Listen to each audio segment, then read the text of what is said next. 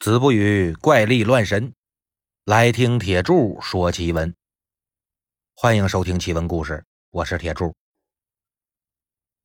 铁柱有个朋友叫小王，他的家乡啊是西南林区的一个小村庄。有一次，他就跟铁柱说，在他们家乡有一个不成文的习俗，那就是每年农历六月十四的晚上。村民都坚决不出村如果那天白天已经出了村的人呢，也不会回村去了哪儿，就在哪儿找地方住了。第二天再回家。而这个习俗呢，也不是自古有之，就是最近这二十几年才开始的。原因就是一个女人的死。小王说。他们村以前只有一条路是通到外边的，那条路呢，要经过一个三十来米高的悬崖，所以村里人呢，如果要去镇上或者更远的地方，只能是从这条路上走，而且还都要经过这个悬崖。二十几年前的农历六月初七这天，有一个女人骑着摩托车要去镇上办事儿。在他经过这个悬崖的时候呢，被落石给砸死了，尸体直接滚下了路边的山坡。等到了农历六月十四的时候呢，村里的会计老李白天去镇里办事儿，晚上跟镇里的朋友吃了个饭。等到了九点多，才骑着摩托车往村里走。他到那个悬崖下边的时候啊，已经是快半夜十点了。本来摩托车骑的好好的，不成想刚到悬崖下边，摩托车就突然熄火了。老李就把这摩托支好，拿着手电筒检查了一下，发现没什么问题呀。他就又开始踹那启动杆但不管他怎么踹呀。摩托车就是不打火，他正忙得满头大汗呢，就听见路下边的山坡里有个女人哭的声音。这哭声原本挺小，但慢慢呢，声音越来越大，就好像是有个人一边哭一边往山坡上面跑一样。老李这脑子嗡的一下就大了，马上就想起来几天前被落石砸死那个女的了，心想不会是这女的的鬼出来了吧？赶紧就接着踹那启动杆。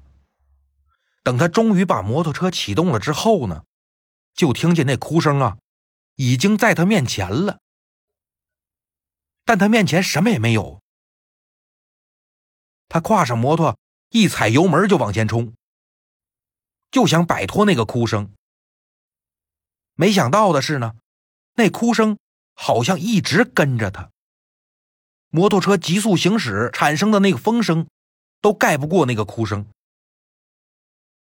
后来他感觉到啊，那个鬼好像就坐在他摩托车的后座上哭呢。老李彻底懵了。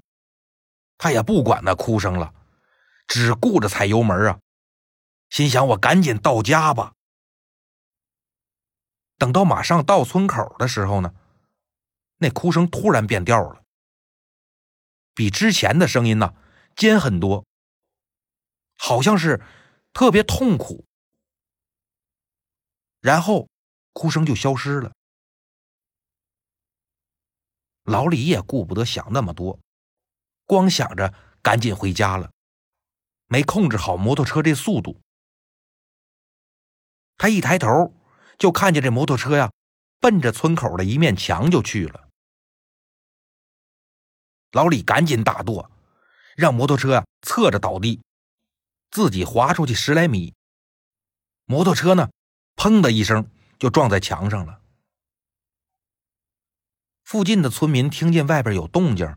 就都出来看，这才发现呢，老李躺在地上正发呆呢。最后一检查，老李一条腿骨折了，而他撞的那面墙是村口城隍庙的外墙。老李跟很多村民都说了他这个经历啊，说肯定是那女的头七想搭他摩托车回家，但是村口呢有个城隍庙，鬼不敢进，最后就跑了。大家可都没拿老李的话当回事儿啊，以为就是老李跟朋友吃饭喝酒喝多了，把摩托车撞坏了，感觉自己没面子，所以就编了个鬼故事吓唬大家。但直到第二年的六月十四，大家才知道老李说的都是实话。第二年的六月十四晚上十一点多。村里的老黄骑着摩托车回村还没到悬崖的时候呢，老黄就借着摩托车这大灯，恍恍惚惚的看见前边有个穿着粉色连衣裙披着长头发的女人，正朝着村子的方向走呢。正常来说呀，走夜路的人如果听见后边有摩托车呀、汽车这种声，或者是看见有灯光。那肯定是要回一下头，或者是往路边靠一靠，总得有个反应啊。但那女的没有这种动作，依然是不紧不慢的，自顾自的往前走。老黄就起了一身鸡皮疙瘩，心说：这么晚了，怎么可能有女人穿成这样自己走夜路呢？我是不是遇见鬼了？他就赶紧踩油门，想着我超过去，把这女的甩到后边去得了。就在这摩托车跟那女的一错身的时候，老黄瞄了一眼那女的，没想到那女的也侧头看了一下他。我勒个老天爷呀！这不就是去年六月初七在悬崖下边砸死那女的吗？半边脸都塌下去了，吓得老黄啊，赶紧转头，使劲的顶油门。但那女的呢，也没过来追他。老黄心说：“我这个点正啊，还好没追我。”等他转过一个弯那就是那悬崖了。老黄就看见呢，那个粉衣服的女鬼正在悬崖底下的路边站着呢。还跟他招手，看样子是想搭车。那老黄哪敢停车呀？一咬牙，一闭眼，把油门顶到底，一下就开过去了。等快到村口城隍庙的时候，老黄就想起来李会计了，说这城隍庙能驱鬼呀，赶紧就把摩托车停在城隍庙门口了，下了摩托车。一屁股就坐在地上了，浑身止不住的哆嗦呀。坐了一会儿，看没有女鬼跟来，他就想啊，那我接着骑摩托回家吧。但是却发现自己站不起来了。刚才那女鬼把他给吓得手脚酸软了，站都站不起来。他就只好是坐在地上嗷嗷大叫啊。想让别的村民发现他，那这么大声，村民肯定能听见呢。就都出来看，一看这不老黄吗？怎么坐在庙门口呢？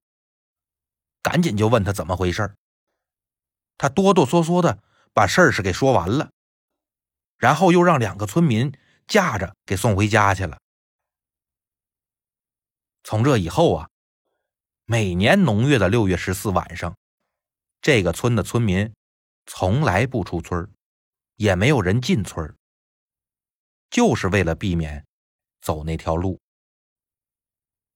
好了，今天的故事呢就到这里了，咱们下期再见。